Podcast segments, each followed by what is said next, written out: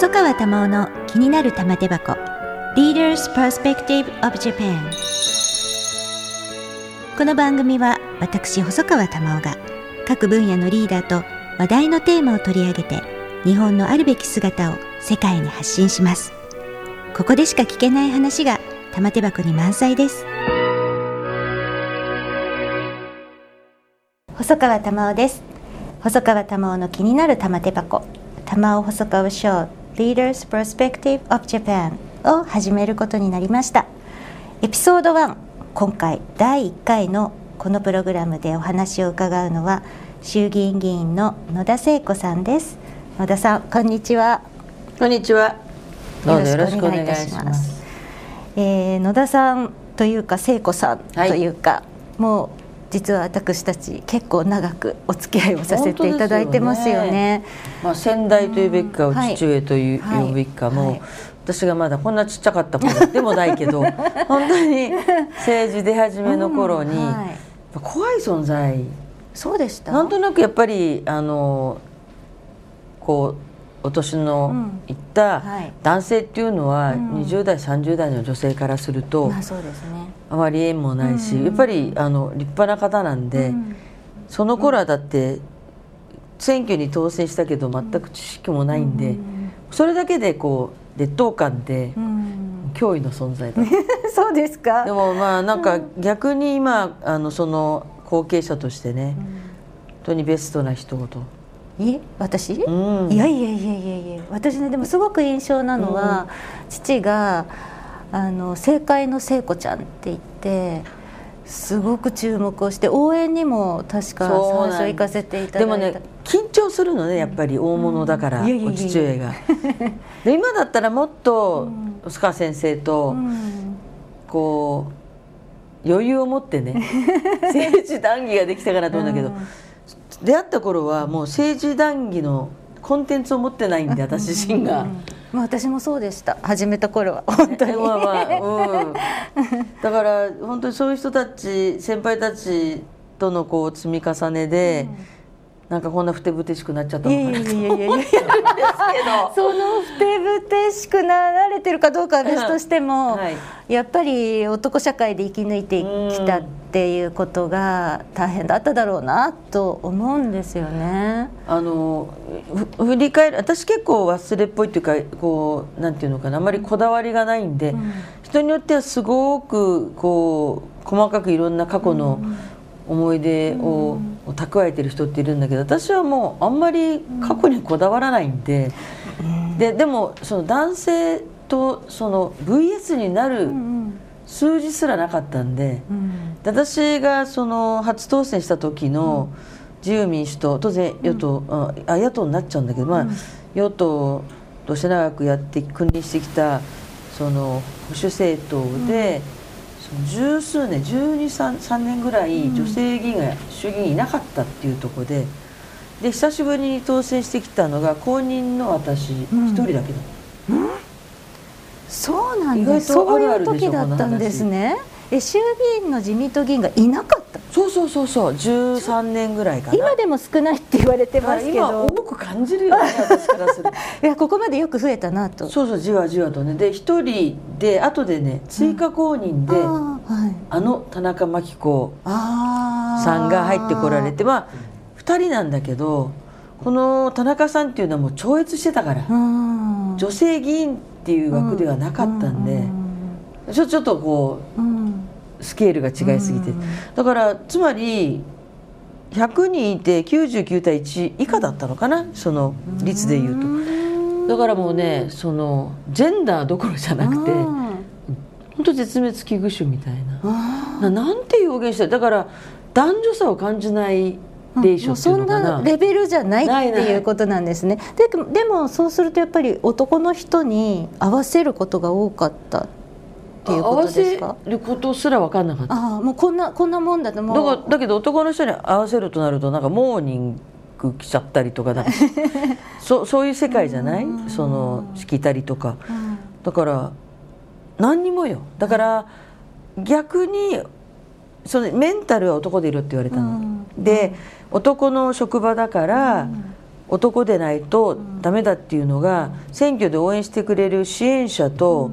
アンチのだもそこは一緒なの、女がやっちゃいけないっていうスタートだったんで。だからあんまりだからでも自分自身がその女のメリットとかデメリットがその20代30代の子前半って分からないじゃない、一人でいると特に。はい。とかいう感じで、いや結婚しちゃいけないんだな、子供産んじゃいけないんだな、で髪の毛は切らなきゃいけないんだな、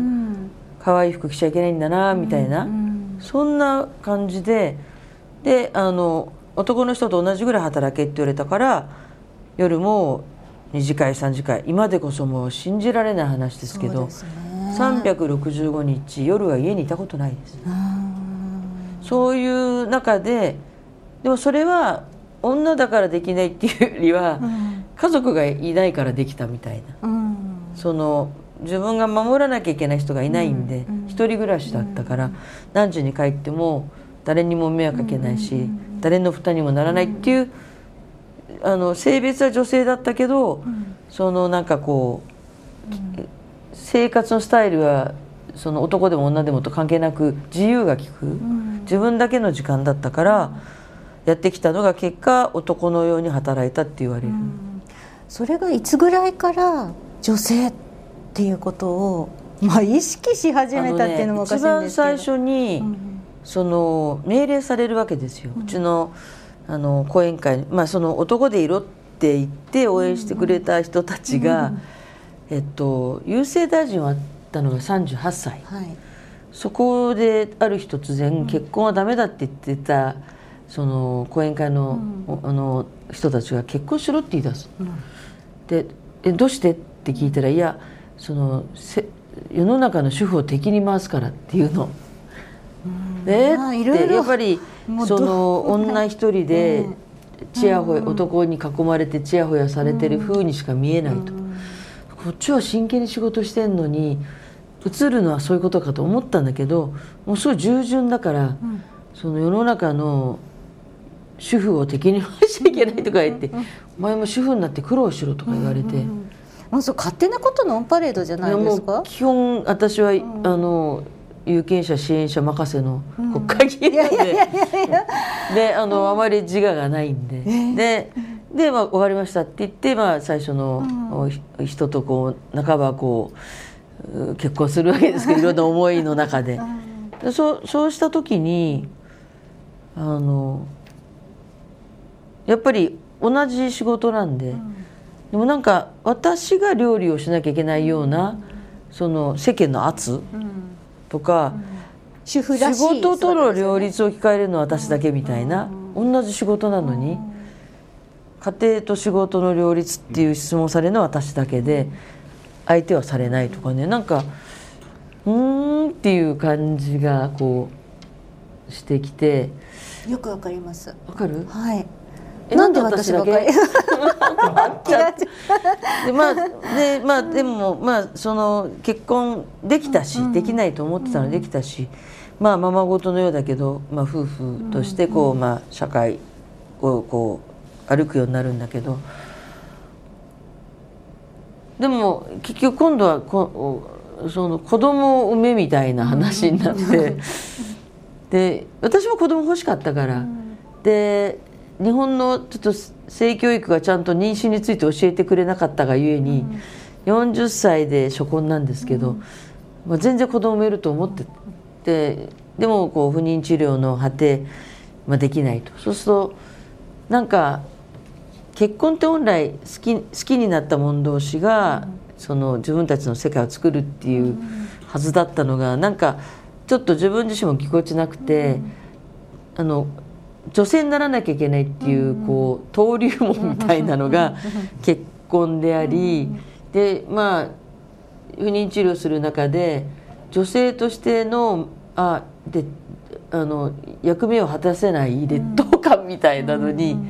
打ちのめされてみたいなことでだんだん自分が女性としてあの壁っていうかあなんかイラッとする感じとかその女性としてなんか子供ができないことがなんかこマイナスになったりとか,、なんかそこでじわじわくるわけですよ。でも、まあ、決定打はその後50歳で再婚するんですけど、今の夫とその家族を作ろうって彼が提案して、で無理無理って、で、ま、前でもだもう自分で自力で作れないからって。だからそのいやいやその養子縁組をしてで家族を作ろうって言ってそうしようって言ってたんだけどで当時はまだ法律がなくて、こう任意で皆さん、あのお子さんを斡旋してらっしゃって、い、くととてもハードルが高くて、共稼ぎはダメって言われちゃうえ？そうなんですか？この福祉の当時はよ。でお母さんが年寄りだからダメって言われちゃって。年齢制限があるわけええー、みたいなね、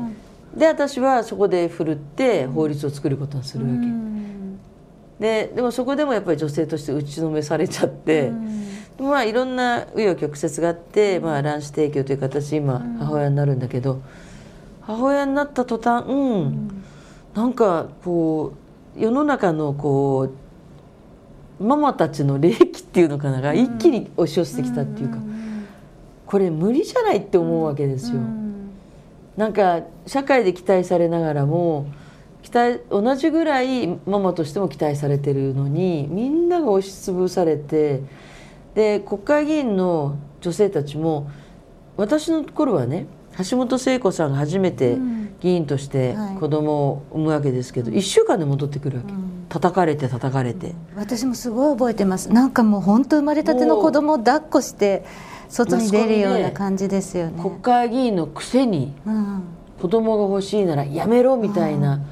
これが8割ぐらいかな、すごい大変で彼女は橋本さんすごく責任感が強くて、うん、そういうまああのそういう心根の人だから、うん、無理して出てくるわけですよ、まあ、体力もあったから、そうすると今度またそれを叩かれるわけ、それをその会社で言われると橋本聖子は1週間出てきたぞって部上司に。でそれでまた女性たちが彼女を批判するわけ、でもう本当にね悲惨だったわけ。まあ結構やっぱり勝手な言い分が多いですよね。そこにはやっぱりあの最初に申し上げた男の社会だ。から、うん、子供を産まない人たちが言ってることですやる仕事だから子供を産む人は産んじゃダメだっていうのがあったわけですよ。細川玉緒の気になる玉手箱。Leaders Perspective of Japan 第1回のゲストは野田聖子さんです。あの民間企業もこのコロナで、そのテレワークを、まあ、最初は半ば強制的に、まあ、約1年前に始まったんですけど本格的には始まったんですが、それでやっぱりあのすごくテレワーク向きの人とそうではない人も、これは個人の資質の問題で性格とかですね、いるんですけれどもおおむね女性はやはりテレワークは良しとしているわけなんですね、うん、例えば女性で総合職であっても例えば会社の部署によってはいまだにお茶組的なことをさせられてしまう人もいてこれ非常にやっぱり時間の無駄じゃないですか、うん、その間にできる仕事が一つでも二つでもあるんですよね。でこういうことがテレワークだとなくなったり、うんあるいはやはりその子育てとの両立で、うん、特にその春休みとか夏休みとか子供が休みで自分は出勤する。この間子供どうしようっていうのがものすごい大きな課題じゃないですか、うん、まさに今私が直面している問題です。そうなんですよね。これがテレワークが会社の制度としてきちんとあると別に行かないでも、うん、あの認められているしあと信じられないことに休みが取りやすくなったっていう、うん、その会社にいないことが普通になっているので、今まではやっぱり一人だけ休んでそこにいないっていうことに日本人って真面目だからすごく気をいることが仕事っていう勘違いがあって別に LINE が流れてないのに、うん、座ってるだけでなんか仕事をしてるっていうのがまあその恵まれし頃の日本の、はい、経済が豊かだかったらそれで済んだけど今はもう本当にあの極めていかなきゃいけない、もうもうかつての日本の経済はなくなってる中で、次のもう経済を作るのにずっといることでその新しい需要を生み出すことができるかっていうと、そういうアイデアは外にあるわけだから、でだから社内会議とかも無駄ですよね。そうなんです同じ発想の人とまあね、そうですね、まあ、打ち合わせならいいですけどね。そう。なの。でだから会議なんていうのも何のためにやってるのかなそう思います。それであの意見が出ると長くなって嫌だとかね、う。ん、言われたりする。あと倫理っていうのをこう 上からまあハンコ文化を河野太郎さんがやめるっていうけど、うん、その思想が変わらなかったら意味ないわけで。その電子署名でもなんか部下が iPad 持って回ってるようじゃダメで。そうですそうです、うん、その自責からできるようでピッピッてやればいいっていう。でもやっぱり一番そういう意味で遅れてるのは本当に永田町でいまだに出席しないとなんかダメじゃないですか。そうですで委員会もリモート委員会ってできないんですよね。そう今ねそれをね言ってるとこなんです。えっていうのはねこの間あの女性議員が初めてだと思うんですけど、はい、やっぱりその少人数で集まって、幹事長の前でも言いたい放題いう会を4回やったんですね。そこでやっぱり出てきたのは、まあ、世代で異なるんだけど、子育て中の、あの女性議員にとって朝の8時の部会はありえないと。ありえないと。ありえない。で、そこであのできればオンラインでやってほしいということで、今ねようやくまあデジタル庁を作るだろうっていう機運が出てるので2割ぐらいは今オンラインでやれてるんだって部会もね朝の。でこれをまあ全部オンラインにすれば済むことなんで。まあ、そうするとこう子育て中の若手の女性議員たちはそこであの用意しながら見ることもできるし、まあ、意見を言うこともできるっていう、そうなのよ。あの国会の委員の委員会はどうなんですか？まだ。まだですよね。まだ、うん、党でやらないとダメか。私ね今ずっとそのリモート派だから、うん、その本会議の出席も今半分でも、はい、まあなんか許されるんで、でも基本的にそのリモートでもいいっていう、ただ採決だけは全員出席なの。ででもほらあの女性の場合は臨臨月とか出産時なんかと、元気だけど動けないっていう時あるじゃない、そういう時に採決の権利を放棄させられちゃうのは、あのちょっとおかしいんじゃないと、でこんなオンラインの時代にできるじゃない、あの個人認証、まあ、マイナンバーでもマイナーでも、でそれをやってくれって去年からずっと言ってるんだけど、やっぱり2つ問題があって憲法上のその果たして今の憲法では、えーと、そこにいることが出席、うんはい、アナログ的になんかいることが出席っていうことで憲法違反にならないかっていう、まあ、そういうガチガチの議論とやっぱりその慣例を変えたくないっていう議論、はい。はい、そこが2つあって反対の、で今スタックしてるんですけど、まあ外堀が埋まっていけばどうにかまずは党の方で。私もだから部会は全然出てないのよ、うん、ただ考えてみたら、はい、